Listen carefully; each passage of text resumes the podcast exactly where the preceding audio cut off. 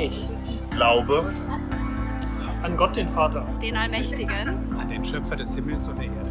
Ich glaube an Jesus Christus, den eingeborenen Sohn, unseren Herrn, empfangen durch den Heiligen Geist, geboren von der Jungfrau Maria, gelitten unter Pontius Pilatus, gekreuzigt, gestorben und begraben, hinabgestiegen in das Reich des Todes, am dritten Tage auferstanden von den Toten, fahren in den Himmel, er sitzt zur Rechten Gottes, des allmächtigen Vaters. Von dort wird er kommen, zu richten die Lebenden und die Toten. Und an den Heiligen Geist. Ich glaube an die heilige katholische Kirche. Gemeinschaft der Heiligen. Auferstehung der Toten. Und das ewige Leben. Amen. Und an Jesus Christus, seinen eingeborenen Sohn, unseren Herrn. Wir lesen im 1. Johannesbrief Kapitel 4, Vers 9 folgende Worte. Darin ist erschienen die Liebe Gottes unter uns, dass Gott seinen eingeborenen Sohn gesandt hat in die Welt, damit wir durch ihn leben sollen. In diesem zweiten Teil des Glaubensbekenntnisses bekennen wir uns zu Jesus Christus. Wir bekennen uns zu seiner Identität. Dieser Jesus ist der Christus, der Messias, der verheißene Sohn Davids. Und er ist auch der eingeborene Sohn Gottes.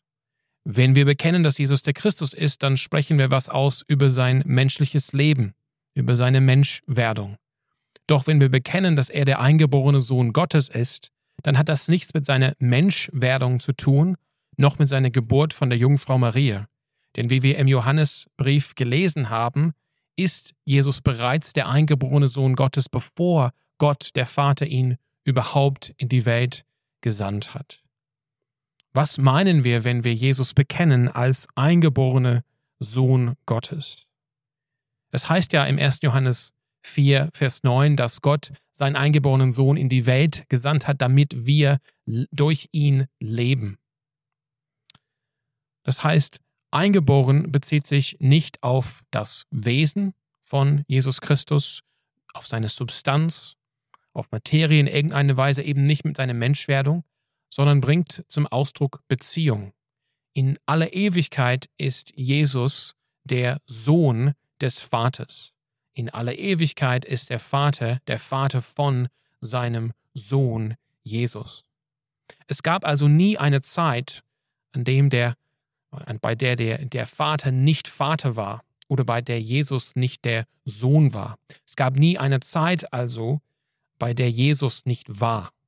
Jesus ist in aller Ewigkeit eingeborene Sohn Gottes und steht in dieser Beziehung zu seinem Vater.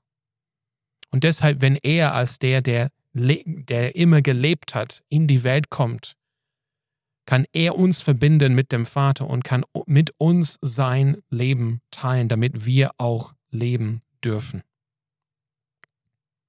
Jesus bekennen wir auch als unser Herr.